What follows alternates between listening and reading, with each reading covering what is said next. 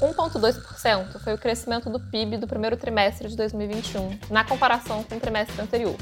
O número foi bem superior ao que o mercado esperava. E no episódio de hoje, a gente vai analisar o que esse indicador nos diz a respeito do que passou, mas mais importante, como que essa recuperação também implica em desafios daqui para frente.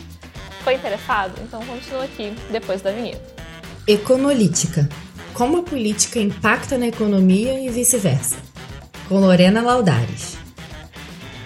Fala, galera! Essa semana, o IBGE divulgou o resultado do PIB do primeiro trimestre do ano. A economia como um todo cresceu 1,2%, comparando com o último TRI de 2020, e 1% se a gente considerar o mesmo período do ano passado. Mas decompondo esse indicador, a gente percebe uma volta desigual da atividade. O setor do agronegócio cresceu 5,7%, a indústria teve alta de 0,7% e os serviços responsáveis por 73% do PIB subiram 0,4%. Mas de onde é que veio esse resultado? Primeiro, é inegável a força que o agro do Brasil tem. A alta no preço das commodities, a recuperação global, super safra agrícola contribuíram para que o PIB crescesse esses 5,7% nos três primeiros meses do ano. Mas um fato importante é que o agronegócio aqui tem uma característica de ser altamente moderno e mecanizado, o que implica que essa recuperação ela não necessariamente se traduz em uma redução mais geral do desemprego nesse momento, principalmente o desempregado informal ou autônomo dos centros urbanos, o que é confirmado por uma taxa de desocupação ainda preocupante, que está em 14,7%, um recorde. A gente precisa tomar cuidado com as estatísticas e entender quais são suas características e limitações para pensar o todo, né? É, como é que o desemprego continua tão elevado se o CAGED, por exemplo, de janeiro a março, registrou um saldo positivo de 837 mil empregos criados, empregos formais criados? A taxa de desocupação né, mede o percentual de pessoas que procuraram e não encontraram emprego na semana de referência da pesquisa. Ou seja, a pessoa precisa ter saído de casa e ter recebido um não naquele período. Nos três primeiros meses, sem o auxílio emergencial, que terminou em dezembro, as pessoas foram obrigadas a sair de casa e procurar realmente esse emprego. Então, já era esperado que essa taxa se mantivesse elevada. Ah, e o desemprego é uma taxa geral, enquanto o CAGED é, computa só os empregos de carteira assinada, né, os empregos formais criados. Então, também tem essa diferença importante entre esses dois indicadores. Mas indo para a próxima componente do PIB, é, o dado da indústria também teve um número bem positivo, foi 0,7% de alta. Sobre isso, né, é muito relevante a gente comentar que a formação bruta de capital fixo avançou 17% no primeiro TRI, comparando com o mesmo período do ano passado, e 4,6% em relação ao quarto TRI de 2020. Essa é a maior taxa desde o segundo trimestre de 2010, e o crescimento né, é justificado é, pelo aumento na produção interna de máquinas e equipamentos, mas também pelo crescimento do desenvolvimento de softwares e também os impactos do Repetro.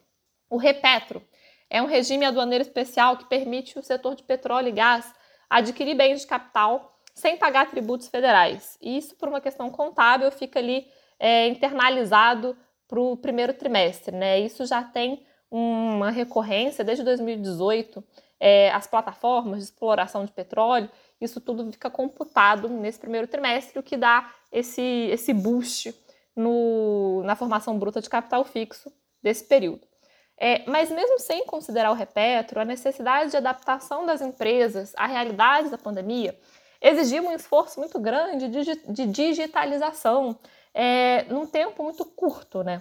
Então, a gente tem esse componente também contribuindo para a conta de investimentos sair-se bem. Mas, da mesma forma que o agro emprega muito pouco, a indústria também não é intensiva em mão de obra. E o principal setor que gera vagas de trabalho no Brasil é o setor de serviços, que, como a gente comentou, né, corresponde a 73% do PIB, mais de 70% da força de trabalho no Brasil. Os serviços, eles também cresceram, mas num ritmo um pouco mais devagar, e ele é muito dependente da vacinação. Eventos, restaurantes, hotéis, lazer, entretenimento de forma geral, operam ainda em regime de restrições. O pipoqueiro, por exemplo, do metrô, depende das pessoas voltarem para os escritórios. Está todo mundo em home office, ele, ele vai vender pipoca para quem? Então, os serviços, de forma geral, dependem do fluxo de pessoas e como principal forma de controlar o contágio do coronavírus é pelo isolamento social, se a gente não tiver vacina, a gente vai ainda ter esse segmento ficando para trás. O avanço, então, da vacinação e o comprometimento do governo federal com a aquisição de vacinas e de insumos em um esforço coordenado é super importante e a gente está vendo essa abordagem mais estruturada agora. Acontece que, mesmo com a vacinação, o cenário ainda apresenta alguns desafios. Novas cepas do vírus é, já estão circulando aqui no Brasil, a variante indiana é uma preocupação. Do ponto de vista do controle da doença, é, a vacinação precisa ser rápida e eficiente para a gente chegar à imunidade de rebanho, né, que seria em torno ali de 70%, 80% da população vacinada, para a gente considerar que a pandemia está controlada e voltar à normalidade. A nossa vacinação, porém, ela sofre alguns reveses ao longo, né, vem sofrendo alguns reveses ao longo desse ano, porque ela depende muito da importação de insumos e também de vacinas prontas de outros países. E que, por vezes, né, esse abastecimento é falho e a gente fica sem é, os imunizantes, interrompendo esse processo de vacinação. Mas acho que além desses pontos sanitários, um outro desafio que a gente tem daqui para frente é a inflação, que está subindo e continua aí é, bem dentro do radar de todos os agentes econômicos. A rodada do auxílio emergencial de 2021 é em média 250 reais, enquanto em 2020 as parcelas iniciais ali foram de 600 reais. Além de ter um valor menor, né, de sair de 600 para 250, hoje 250 reais compram menos do que no ano passado. O IPCA em 12 meses está em quase 7%, enquanto o IGPM no mesmo período subiu mais de 37%. É importante a gente lembrar né, que os índices de inflação são medidas ponderadas de cesta de produtos com metodologias diferentes, mas servem para a gente ter um termômetro né, de como que está indo a economia. Essa discrepância entre o IPCA e o IGPM já era um ponto que vinha acontecendo desde o ano passado. E a gente imaginava que para 2021 essa diferença se reduziria. Mas, na verdade, isso não está se concretizando. Dentro do próprio GPM também, né, ele é um índice composto de outros índices. O IPA, que é o índice de preços ao produtor amplo, subiu 50%, mais de 50% nos últimos 12 meses. Enquanto o IPC, que é o índice de preços para o consumidor, é, teve alta em 12 meses de 7,36%. Isso é relevante porque indica que o atacadista ele está tendo um aumento de custo, né? Porque o custo da produção aumentou, mas ele não consegue repassar isso para o preço final ao consumidor. Então isso significa que as margens de lucro das empresas estão cada vez menor e o fôlego para investir também acaba ficando prejudicado. Uma cadeia produtiva global também está, ela está desorganizada e isso também contribui para o aumento do preço dos componentes, ali alta das commodities também impacta nesse custo de produção. Isso tudo gera uma pressão inflacionária sobre principalmente aí o IGPM. Mas para complicar ainda mais a perspectiva, a forma né, como a gente está enxergando esse cenário daqui para frente, é que a crise hídrica entrou no radar e isso acaba retroalimentando esse ciclo inflacionário.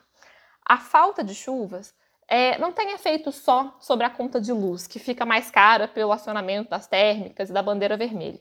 As águas, né, elas são usadas para consumo, para irrigação, transporte, indústria. Todo mundo depende da água. E existe uma dificuldade gerencial nisso pela sobreposição de competências regulatórias sobre esses usos múltiplos da água, né? E isso é assegurado, né, esses usos múltiplos é assegurado pelo Código das Águas, que é da década de 30, de 1930, e que foi, em parte, né, recepcionado pela Constituição de 88. Isso significa que é difícil definir quem tem prioridade nessa briga. É o abastecimento? É o agro? É a geração de energia? São as indústrias? Porque as barragens das hidrelétricas, por exemplo, né, são quem controlam todo esse fluxo a jusante, né, abaixo do rio.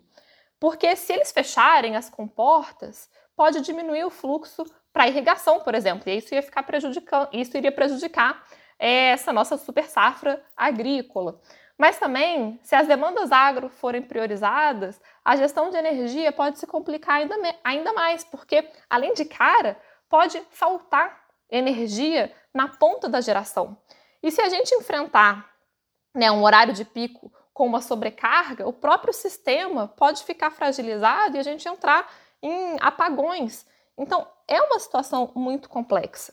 E essa disputa, ela também é política, porque existem lobbies organizados dentro do Congresso que vão ali brigar para ser né, cada, cada qual defendendo o seu grupo de interesses. Independente de quem vai ganhar, é dado que essa é, estrutura como um todo já está sendo afetada. Ou seja, né, o cenário que a gente está vivendo agora é de desemprego ainda elevado, inflação subindo, o produtor comprimindo as suas margens para continuar ali no jogo econômico e também com um nível de reservatórios de água bastante baixos. E o desafio para a sustentabilidade da recuperação econômica fica ainda mais complexo, né? Porque a gente está nesse momento de melhoria da atividade. Várias casas de análise, né, bancos, corretores, inclusive a gente aqui da Orma, já revisamos as nossas projeções para os números do PIB desse ano. E a gente está, né, muitos, muitos lugares estão trabalhando com um nível em torno de 5%. E não é trivial de onde que vai sair esse crescimento, né? É um crescimento ainda com muitas dúvidas e muitos riscos envolvidos. A gente acredita que sim, o sucesso da vacinação vai ser uma peça-chave, mas essas preocupações nos relembram que o risco fiscal continua também muito presente. Será que a gente vai ter uma nova rodada de auxílio emergencial? Onde é de onde é que vai vir esse dinheiro? Né? O teto dos gastos vai ficar sendo respeitado ou a gente vai fazer mais puxadinhos com novas exceções às regras e emitindo mais créditos extraordinários? Politicamente, a gente está num momento muito sensível também, porque as eleições de 2022 se aproximam e esse combo, né, inflação com um possível racionamento de energia, isso não é legal para a popularidade de nenhum político. É, os questionamentos também, né, sobre a condução da CPI, da pandemia, também corroboram para esse desgaste da imagem do presidente. Eu acho que, sem dúvida, os números do PIB são muito positivos, mas a conjuntura é desafiadora sim, com muitas variáveis em jogo. Mas enquanto a gente espera e aguarda mais informações que possam clarear esse horizonte, aproveita para baixar o nosso aplicativo, abre uma conta aqui com a gente, que os nossos clientes têm acessos exclusivos a relatórios e análises feitos pelo time da Orma. O meu nome é Lorena Laudares e depois de 35 episódios, a gente vai fazer uma pausa de duas semanas. Então, na sexta, dia 25, eu tô aqui de volta com mais novidades do mundo da política e da economia para comentar. E é isso, até mais.